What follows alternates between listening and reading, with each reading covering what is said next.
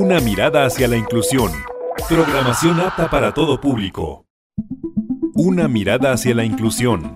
Para construir una sociedad incluyente, demos una mirada hacia la inclusión. Radio Imer, la voz de Balún Canán, una emisora perteneciente al Instituto Mexicano de la Radio, presenta Una mirada hacia la inclusión. Un programa para sensibilizar a la sociedad sobre la no discriminación hacia personas con discapacidad. Conduce Lucy Martínez.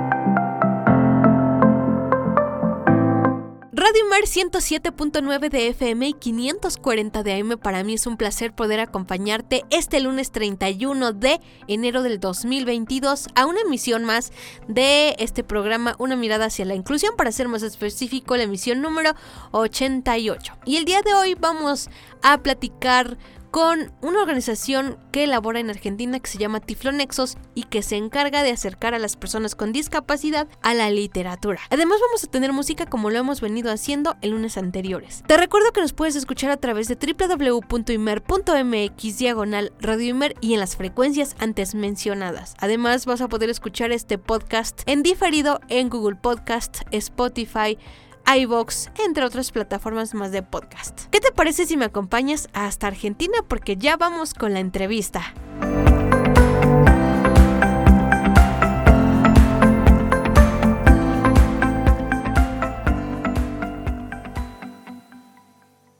Una mirada hacia la inclusión. Una mirada hacia la inclusión. Esta es la entrevista.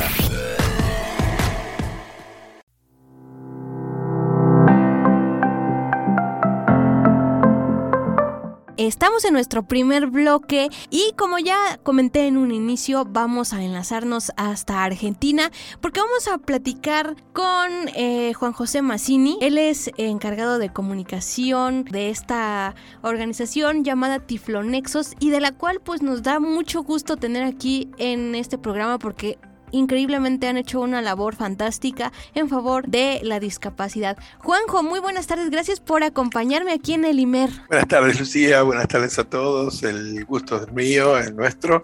Eh, este, encantados de estar con, estar con ustedes, este, que se interesen con nuestra tarea y que, podamos este, a poquito a través de una charla difundir nuestra tarea, que eso es lo más importante. Creo que sí, y este, y bueno, estábamos platicando fuera del aire, ya nos estaban confundiendo de nombre, pero, pero ya estamos, estamos, más que listos para iniciar esta magnífica entrevista. Y coméntanos, Juanjo, por favor, ¿qué es este proyecto de Tiflonexos? Ok, ok. Bueno, Tiflonexos es una asociación civil que nace aquí en la ciudad de Buenos Aires hace 22 años. Este, es una iniciativa personal de nuestro director, Pablo Lecuona. Eh, al principio, ¿qué pasaba?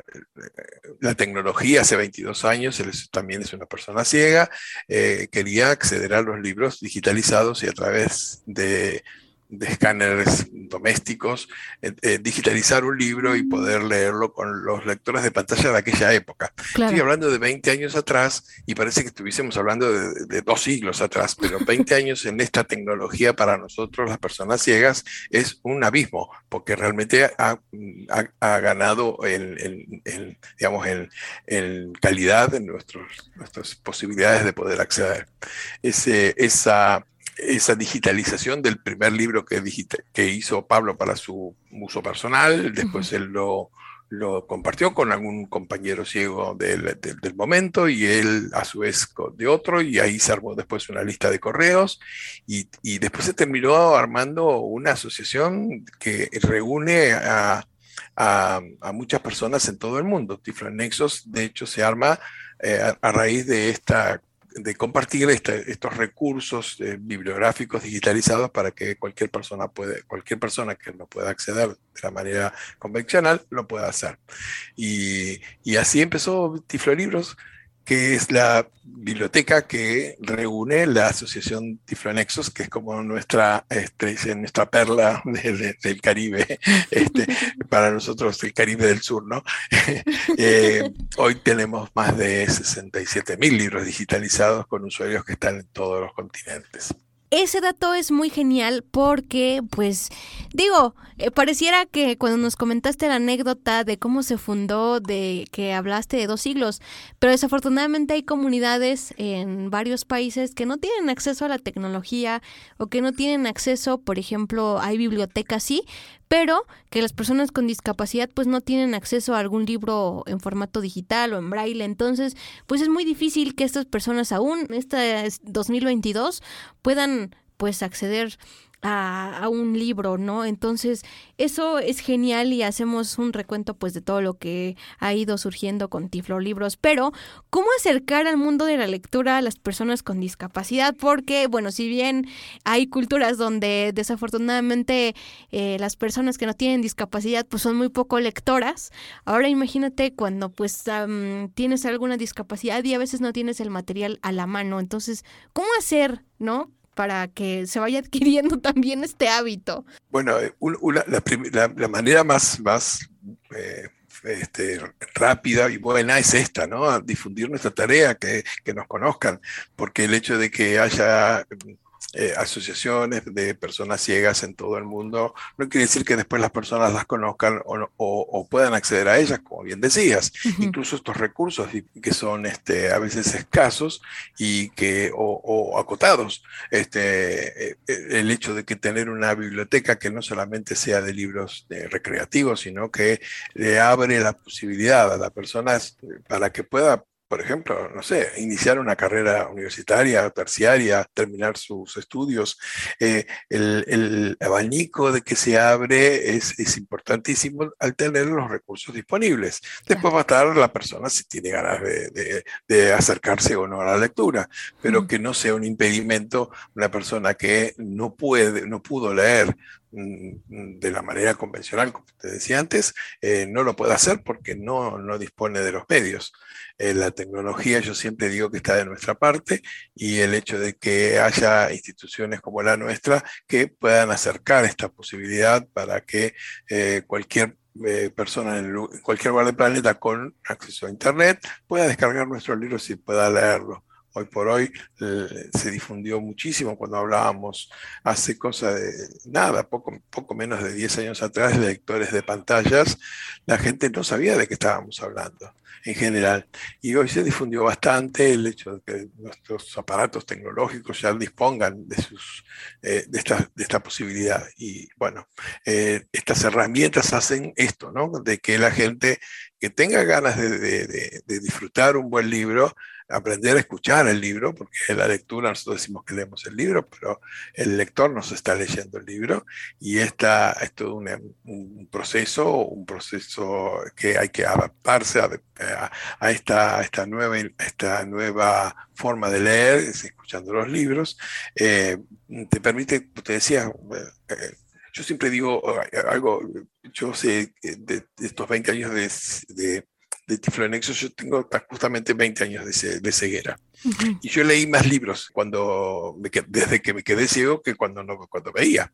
Entonces antes yo tenía todas las posibilidades a través de, ir a una, cualquier librería, comprar el libro y leerlo y no lo hacía. Y ahora, ahora que tengo la posibilidad de tener, este, la, la, posibilidad de tener estos libros digitalizados hace que este, yo tenga la posibilidad de acceder a ellos.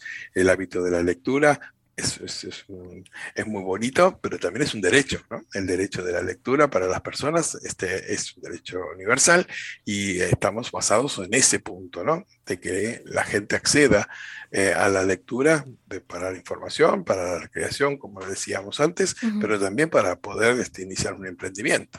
Claro, porque pues me imagino que en esta biblioteca tienen pues de todos los géneros literarios que, que existen, ¿no? Y de aventura y todo lo que... Y entonces podemos descubrir un mundo nuevo y descubrir muchas cosas que a lo mejor cuando no eh, tienes un libro en la mano difícilmente te enteras por otras partes. Claro que ya existe el Internet y todo esto, pero creo que los libros siguen siendo una herramienta importante para el conocimiento y además creo que para muchos ahora ya con las actividades que tenemos que andamos de acá para allá, pues es bueno poder escuchar el libro, o sea, porque hay muchas personas que igual no tienen discapacidad y se descargan de repente estos lectores y que ya a veces traen voces incluidas y dicen, no, es que yo prefiero escuchar el libro por mis tiempos. Entonces, pues es algo muy genial, ¿no? Sí, sí, sí, es cierto, es cierto. Este, de hecho, mi familia, este, este, tienen sus lectores este, instalados en sus computadoras, personas que tienen problemas visuales, y eh, eh, aprendieron a aprovechar el tiempo que, el, eh, el, lector le, esté leyendo el libro mientras está haciendo otra, otra actividad. muchas personas que, por ejemplo, viajan en, en, el auto y piden que estar escuchando este, noticias feas de, de, las radios o música, se puede escuchar un libro y tranquilamente, y es, este, es, este, la posibilidad es para todo el mundo. Eh, si bien nuestra biblioteca está abierta eh, exclusivamente para personas que no pueden acceder a la, lectura convencional. No es que es una biblioteca que esté abierta a todo el público. Eh, esto es debido al copyright, a los derechos de autor, que las personas que, en este caso las personas ciegas o las personas que no podemos acceder, este canon, que, que es estos, estos este, impuestos que se pagan por, por poder este, acceder a una obra literaria, eh, eh, nosotros estemos exentos tanto como personas como instituciones.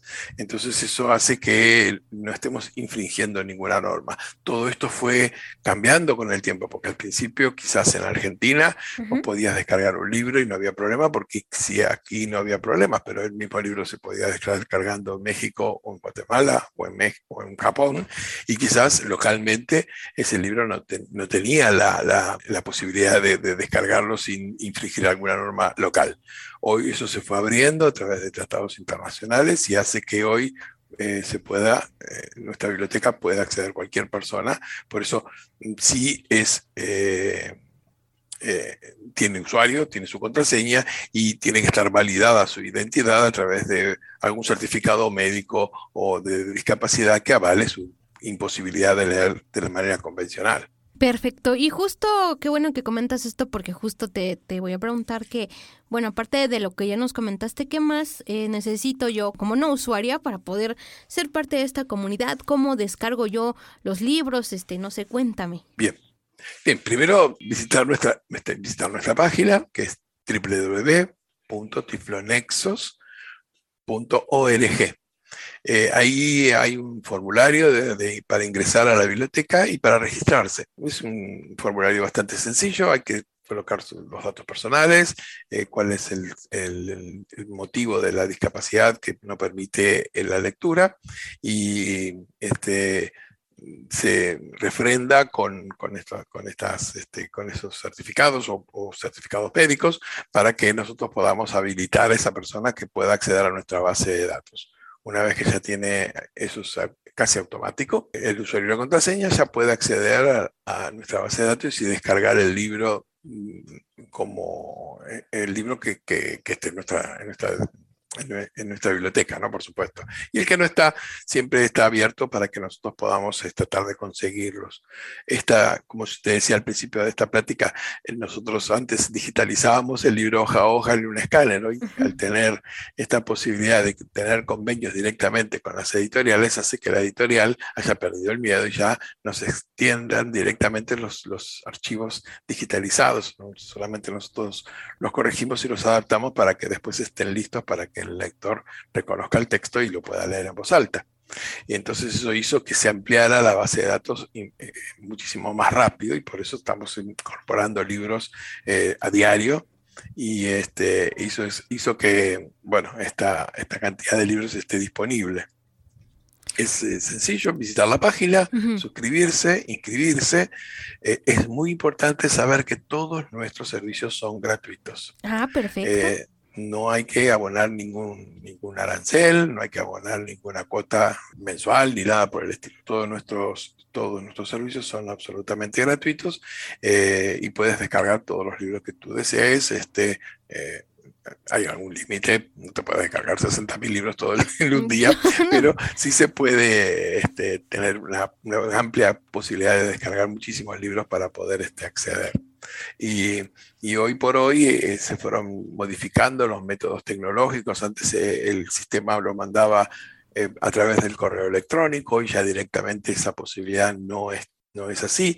Ya directamente en, en cualquier medio electrónico que ingreses a la biblioteca se va a descargar en ese, en ese equipo, va a estar listo para poder leerlo. Puede ser una tablet, puede ser un celular, puede ser una computadora.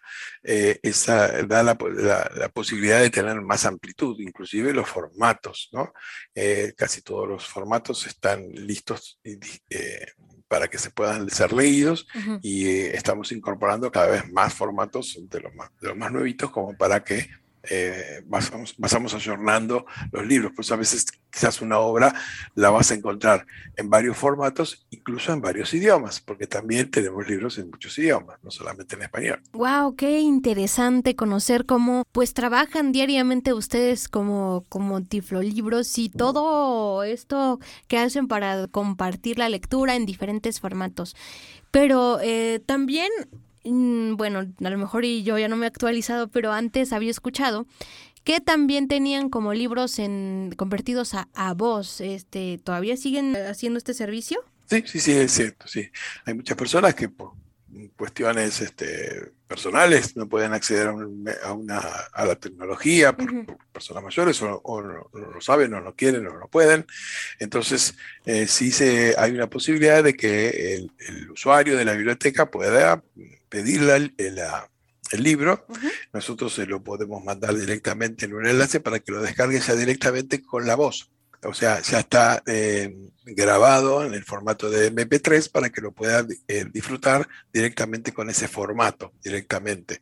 Es, eso se ha pedido, no se descarga por ahora por ahora, pues hay una posibilidad de que la biblioteca también tenga esta, este, este formato de audio, libro, para que se pueda descargar. Todavía no estamos trabajando en eso, pero eso se ha pedido, pero eh, personas que no pueden acceder eh, a través de una computadora o, eh, llega, les, va a llegar o bien el enlace para que descargue el audiolibro o en el caso de eso ya es más local, en, la República Argentina, se graba en un, en, un, CD, por ejemplo, y se manda por correo postal para que le llegue a su domicilio y lo pueda escuchar en un reproductor de música, por ejemplo, el libro. O sea, todas las posibilidades para que el, el libro llegue a los oídos de nuestros usuarios.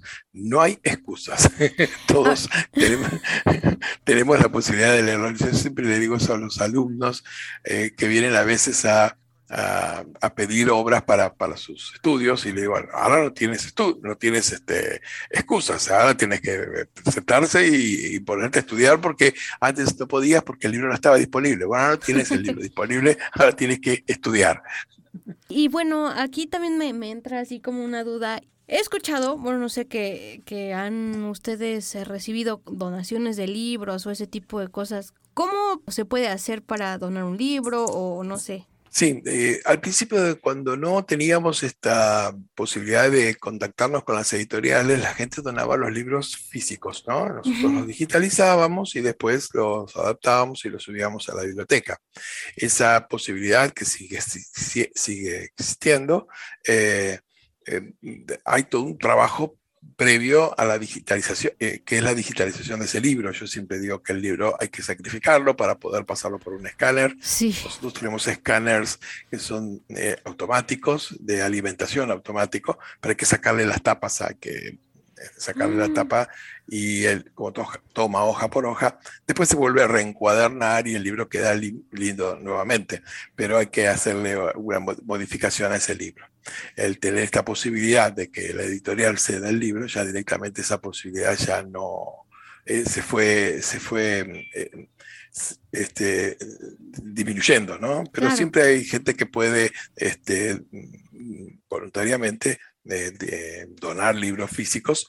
Y hay un, hay, una, hay un formato nuevo que se hizo ahora en pandemia, que es el formato de voz, o sea, muchos voluntarios están acercando su propia voz en una iniciativa que se llama Relatos en Red, donde el, el voluntario lo que hace es grabar con su voz un pequeño cuento breve eh, o relato que nosotros después lo difundimos en nuestros usuarios, ya no a través de la biblioteca, sino a través de otros canales que nosotros tenemos, por ejemplo, en nuestro canal de WhatsApp.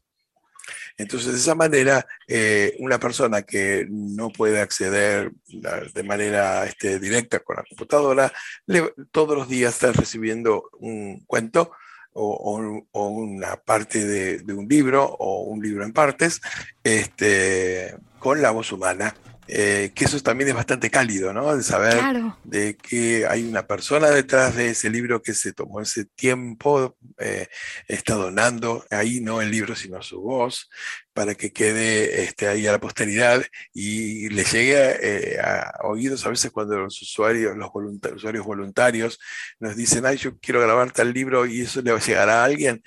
sí, les va a llegar y, no sabemos a quién le va a llegar, porque los, los suscriptores de, en nuestro canal de, WhatsApp son miles.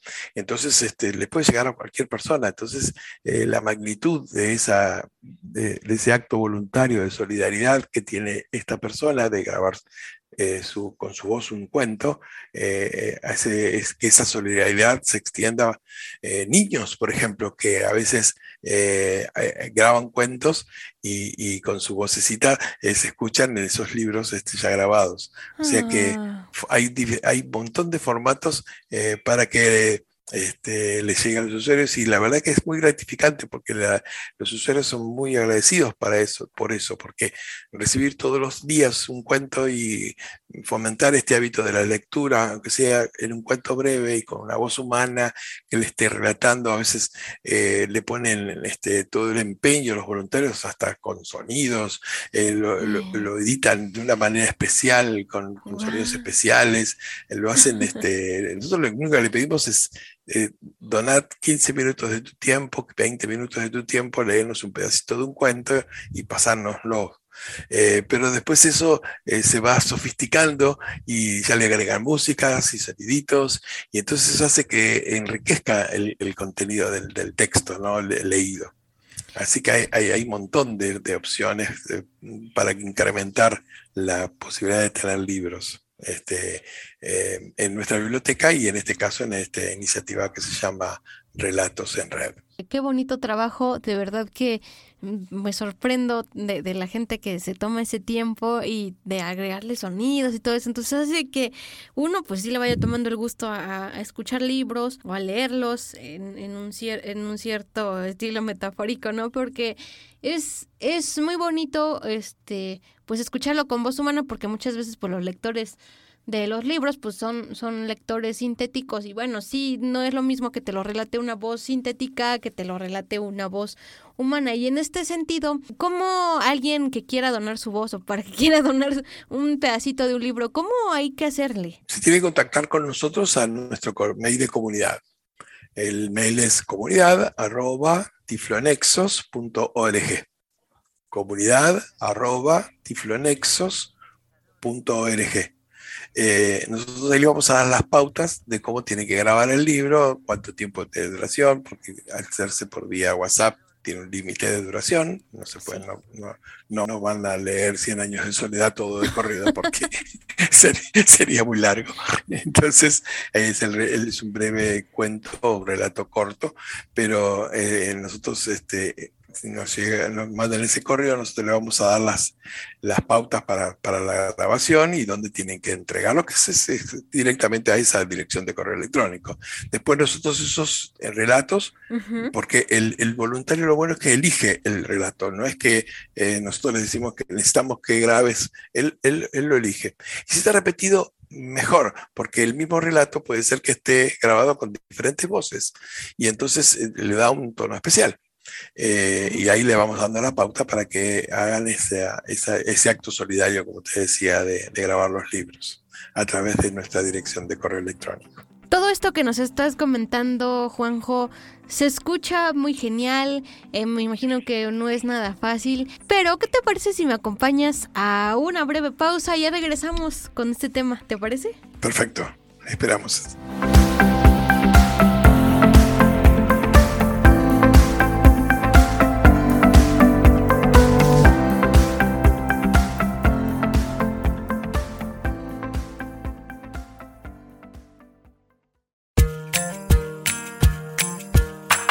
Las personas con discapacidad tienen derecho a la igualdad de oportunidades y a la inclusión social.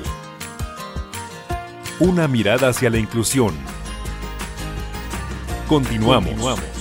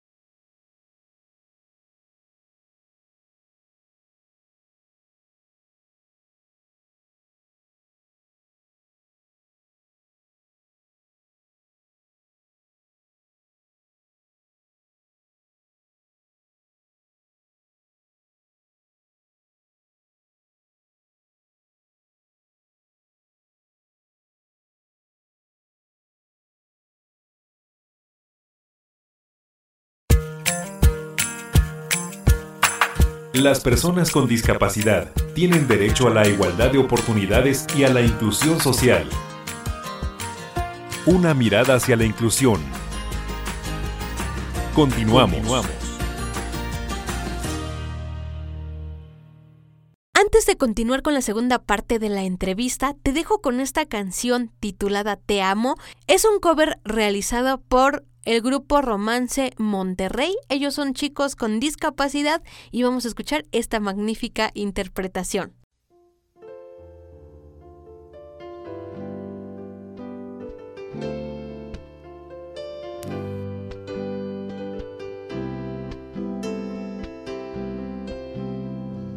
Si nos hubieran visto, estábamos ahí sentados frente a frente. No podía faltarnos la luna. Y hablábamos de todo un poco y todo nos causaba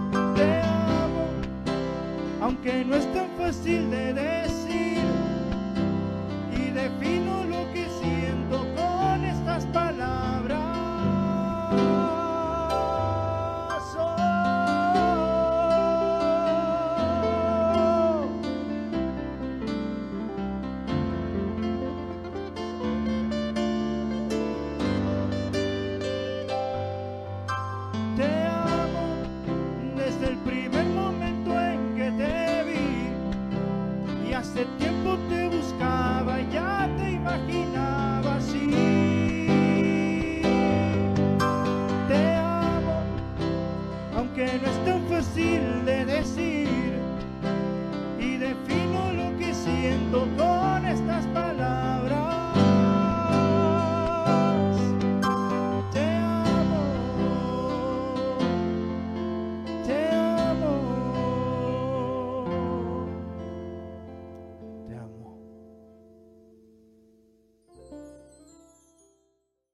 Escuchas. Una mirada hacia la inclusión. mirada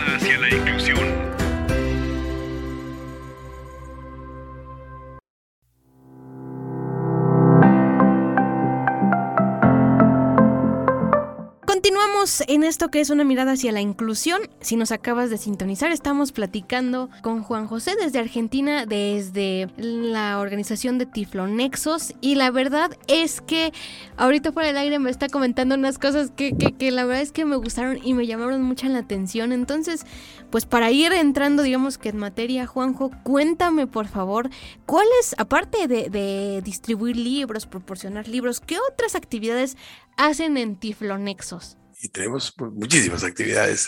Eh, esta pandemia que nos, ha- nos ha restringido, nos ha aislado por, por- a todo el mundo dentro de Sí. las casas, nosotros nos, nos puso a trabajar este, con iniciativas este, para poder llegar a nuestros usuarios eh, que estaban en las mismas condiciones que nosotros, aislados, y que no solamente podía descargar su libro y leerlo, sino con otras actividades.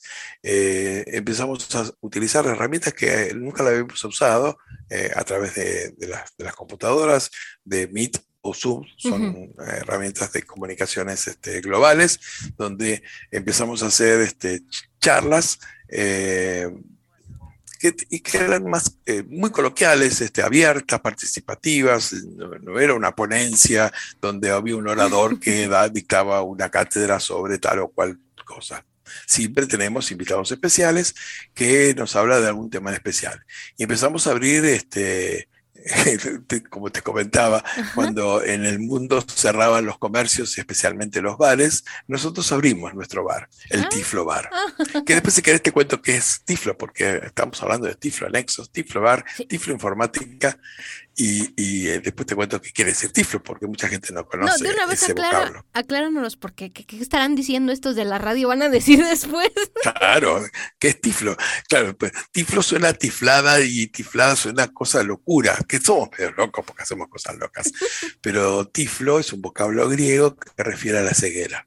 Dice la mitología griega que Tiflo es una isla mitológica griega donde desterraban a los ciegos eh, en, esa época de, esa época griega. Y yo hago siempre el comentario gracioso. A mí si me quieren desterrar a una isla en frente al mar Egeo, yo no tengo ningún problema que me destierren. Yo en una playita frente al mar Egeo eh, voy a estar muy contento y muy cómodo. Vivan los griegos.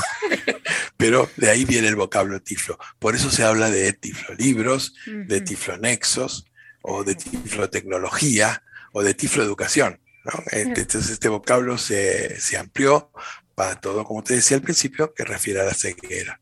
Y volviendo a lo que estábamos charlando, abrimos el Tiflo Bar. Y ese bar era un bar temático, donde empezamos a hablar sobre cuestiones personales, hablamos de discapacidad, hablamos también de deportes, eh, hablamos de psicología, eh, donde invitados especiales daban su ponencia y ahí eh, íbamos todos eh, abrevando a, conceptos que nos enriquecían a todos, ¿no? Y la vedette, digamos, lo que surgió fue, ¿por qué no hacer un, un taller de cocina? ¿Por qué no? Eh, hoy que Masterchef está en todo el mundo y que Sí. y está por todos lados, eh, ¿por qué no hacer un Masterchef de ciegos, de ciegos a través del Tiflo Bar? Entonces convidamos a unos amigos que son chef para que nos enseñen primero a perder los miedos. Eh, eh, la cocina para nosotros, las personas ciegas, eh, o por lo menos para la mayoría, puede llegar a ser un, un lugar de, de De- cuidado, no, porque de están todas las terrores, cosas ¿no? que uno se puede cortar, se puede quemar, eh, y más si uno convive con otras personas, que eh, a veces esta convivencia hace que eh, esa sobreprotección hace que uno no se anime a ni siquiera abrir la heladera para eh, sacar un producto. Entonces, eh, el- eh, empezamos de, de lo más básico, de, de animarnos a encender un, un fósforo, como decimos aquí, un cerillo, para poder abrir, encender la, la- la- la- la flama de, un- de una cocina a gas y después las, las diferentes opciones de cocción, ¿no? Eh, eléctricas, este, a gas, a gas, eh, a gas butano o, o otro tipo de condiciones, porque teníamos eh, usuarios, participantes del taller en diferentes lugares de- del mundo. Entonces, eh, era, muy gracioso porque los términos, donde, por ejemplo, en Guatemala se decía una cosa, en España se decía, eh, o sea, el mismo producto o el mismo alimento se decía de otra manera. Entonces teníamos que estar haciendo la traducción simultánea de que eso significaba... eh, fue muy gracioso el, el arrollado pionono, que es, un- es como una masa que se enrolla con algo eh, dulce o salado. Ujú. Eh, ese arrollado pionono, en, en cada lugar del país de- donde estuvimos tenía un nombre diferente. Entonces, entonces claro, porque el- ¿qué es un pionono? ¿Qué es un, un- Sí, un- claro. un- un santo? Un, este, papa? No, es, es una comida. Y bueno, y este, y se fueron haciendo diferentes talleres donde fueron avanzando, fuimos avanzando porque la idea era, es esto, ¿no? Primero perder los miedos y después este, empezar a animarnos a cocinar. A cocinar este, en, en- en cacerolas, eh, en hornallas, eh, bueno, o al horno, o, o hacer este, eh, en equipos electrónicos como por ejemplo un microondas, por ejemplo, hacer una comida ahí. Entonces, este, dar las pautas. Y todo esto vino de la mano, de, como te decía, de nuestros chefs y de invitados especiales que nos hablaban de nutrición y ah, nos hablaban de, de cómo el cuidado que hay que tener con el lavado y el, higiene, la higiene de los productos. Y son, eh, eran todas personas que tenían problemas visuales. De hecho, nuestros, nuestros chefs son ciegos. Y entonces este, era imposible pensar de que una persona ciega esté haciendo un curso de cocina y que otras personas ciegas los estén siguiendo. Así que fue una, una gran iniciativa esta, que la vamos a continuar el año que viene. Ahora se hizo una pequeña pausa por nuestro verano, este, pero eh, se, va, se va a continuar porque la gente quedó con muchas ganas de continuar este, esta- estas, estos talleres, que están abiertos a todo el mundo, porque mañana, eh, no sé, si quiere alguien, eh, se contacta con nosotros y dice, "Mire, yo sé hablar sobre, no sé, origami, por ejemplo. Y entonces, este, bueno, ¿por qué no hacer un taller de origanistas este, ciegos? Hay un grupo muy importante en Colombia que lo hacen y lo hacen muy lindo, eh, y que charlen con nosotros para, para aprender a hacer esa tarea este, manual, por ejemplo, Sí. o lo que se nos ocurra, este, o se ocurra. Y entonces el bar está abierto para que los usuarios este, también no solamente sean participantes, sino que sean también este, dictantes de esos talleres. No, pues la verdad es que en un bar nunca se había aprendido, aprendido tanto. Nunca. Se prendía a beber y a, y a emborracharse nada más. Pero este con este tiflobar, no, pues este hasta salieron chefs y, y bueno, este a lo mejor alguien dijo, ay, se me quemó el arroz, ¿no? Entonces, Claro, sí, sí, sí, nos pasó cuánto tiempo. Eh, eh, cuestiones este, básicas, es decir, eh, bueno, pero yo no sé cuánto mide una taza, 100 gramos de tal cosa, y, Ujú. y- y a veces existen numerosos este, elementos que tienen, eh, que yo no los conocía, elementos que tienen este, marcas para que nosotros podamos saber hasta dónde llega el líquido o el, o el sólido, eh, cuántos gramos o cuántos mililitros tiene ese, ese contenido. Y si no, usar cosas habituales de la casa, eh, una taza pesa 100 gramos, por ejemplo, bueno, o un vaso grande son 200 gramos de tal, de tal, este, tal y así viendo cuál- esos tips, esas- esos trucos que eh, el chef iba diciendo, de, no sé, de cómo eh, partir un huevo, por ejemplo, y, y batirlo, por ejemplo, en, en un plato. El orden en la cocina para una persona ciega es impres- imprescindible porque eh, puedes perderte en, en la mesada de la cocina o en tu mesa de trabajo, puedes perderte la, la- la- el orden del- de, los- de las cosas que estás haciendo y puede hacer un, un lío. En vez de ponerle sal, le pones este, azúcar, por ejemplo.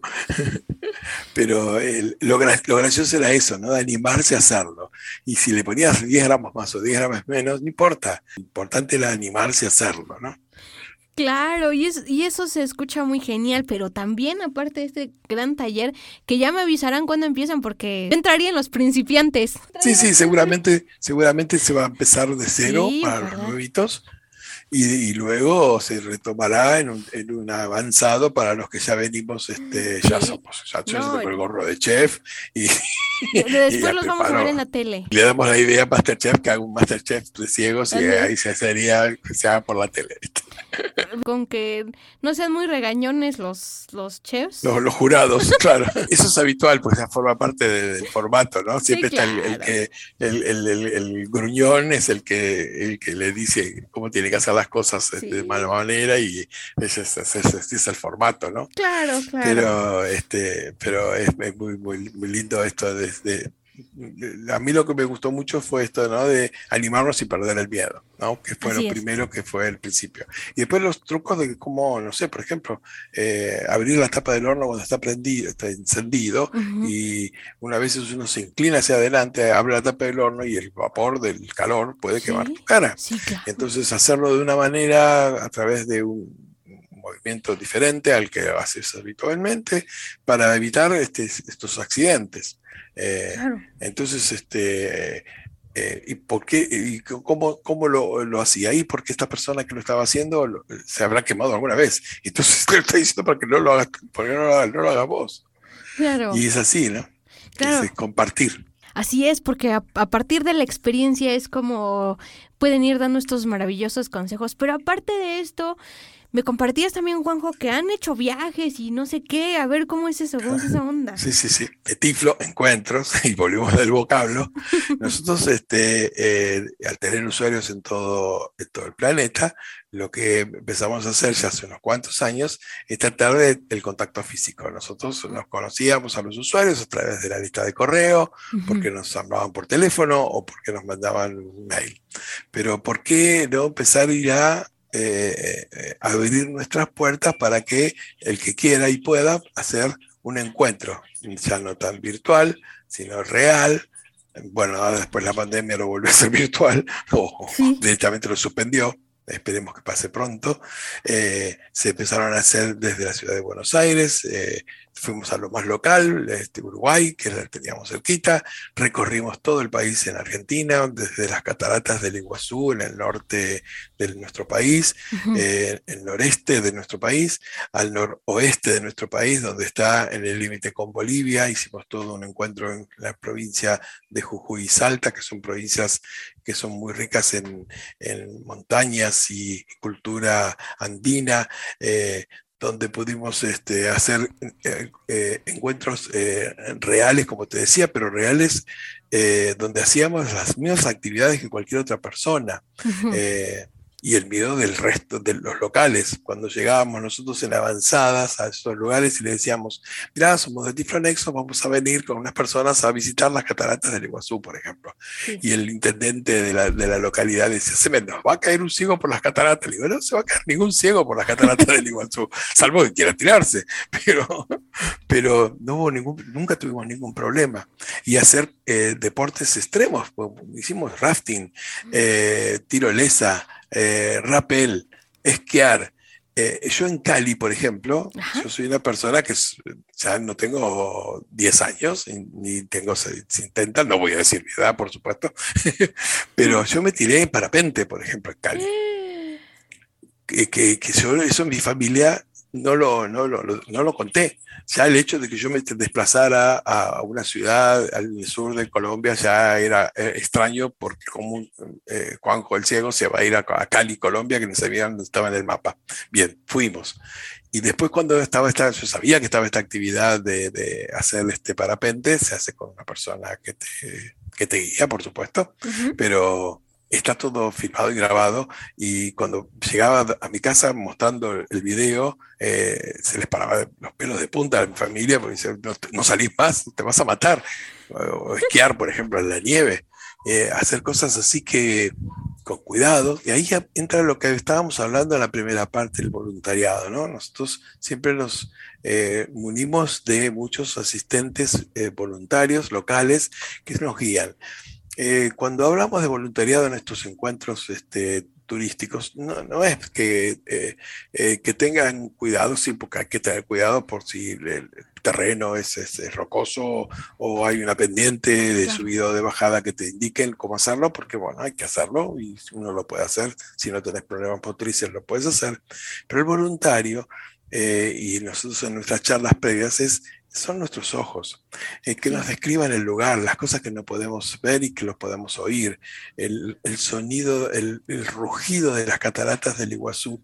Yo la que la había visto eh, alguna vez viendo, eh, eh, fui cuando tenía vista.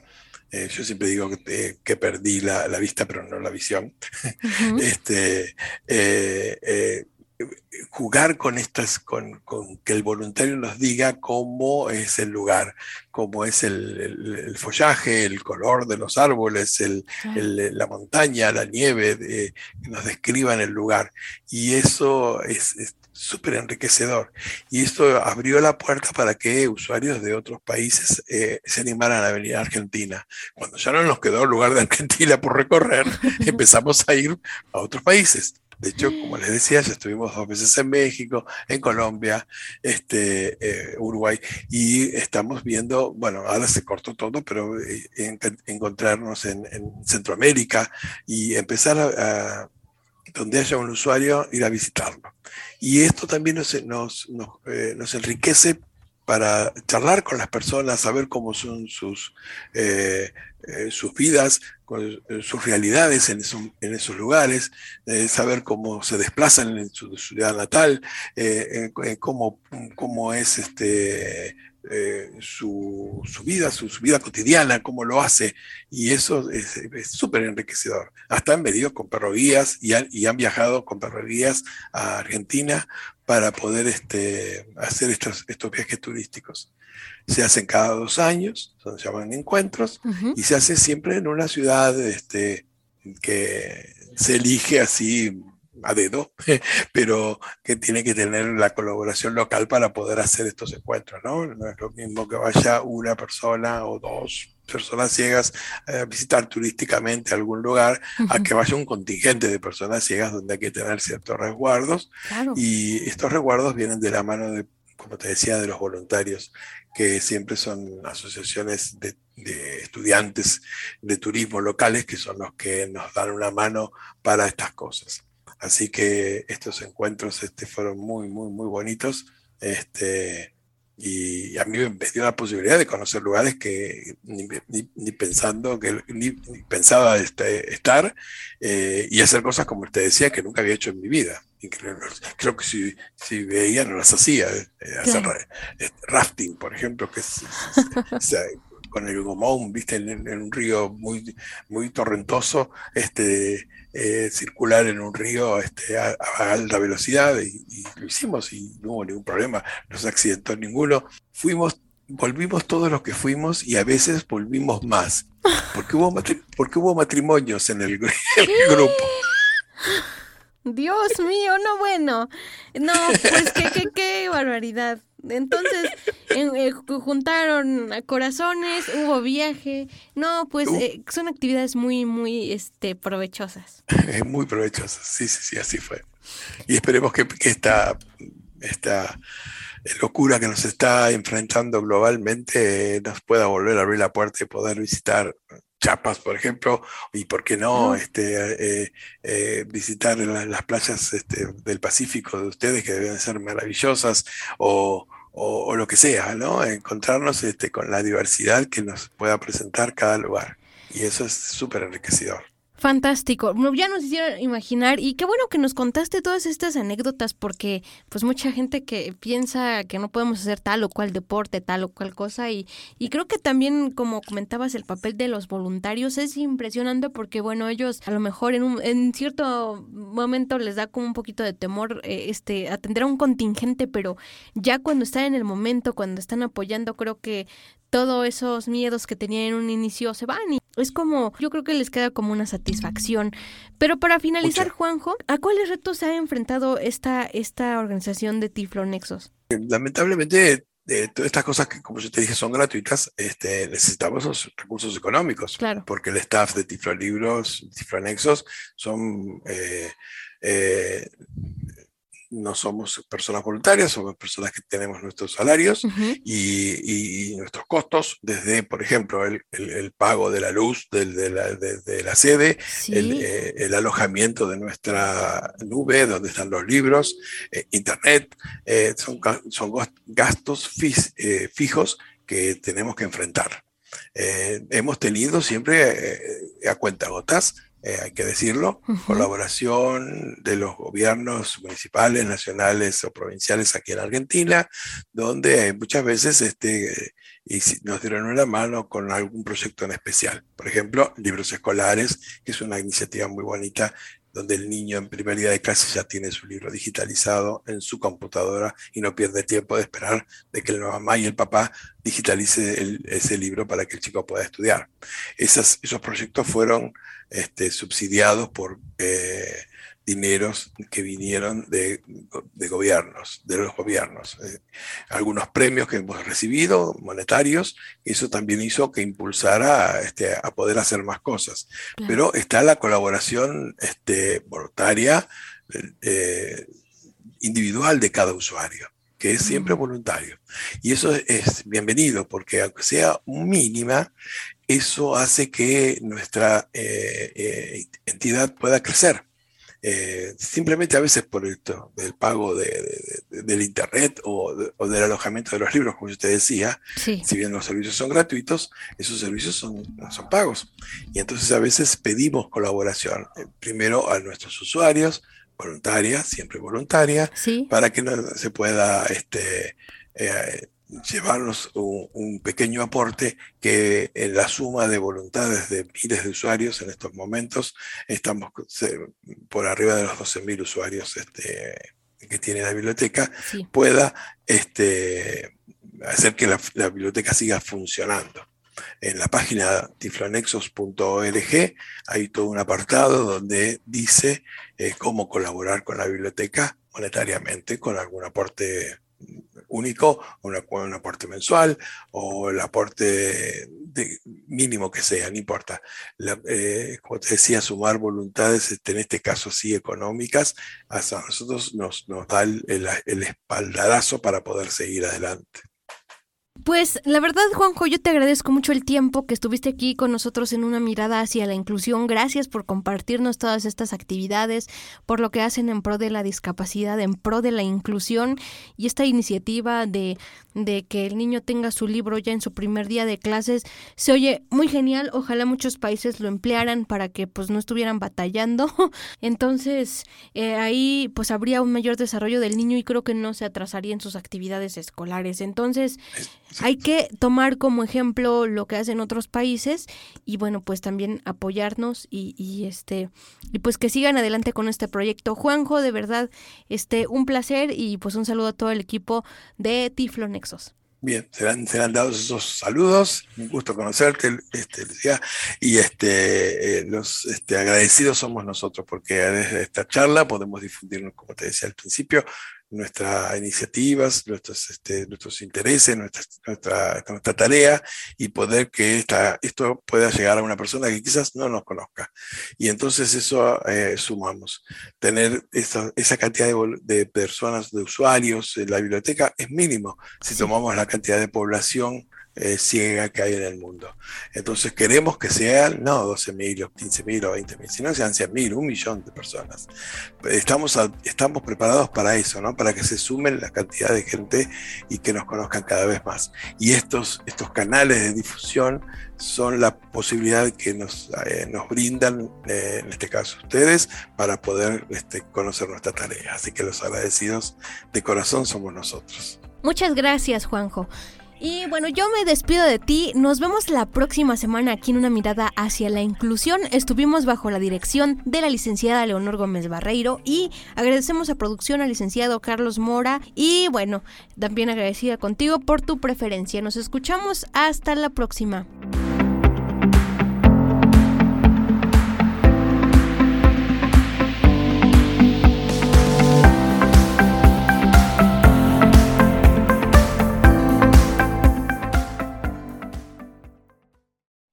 Radio Imer, la voz de Balún Canán, una emisora perteneciente al Instituto Mexicano de la Radio, presentó Una mirada hacia la inclusión. Una mirada hacia la inclusión. Juntos ayudemos a conformar una sociedad incluyente. Escúchanos en la próxima emisión. Una mirada hacia la inclusión. De una mirada hacia la inclusión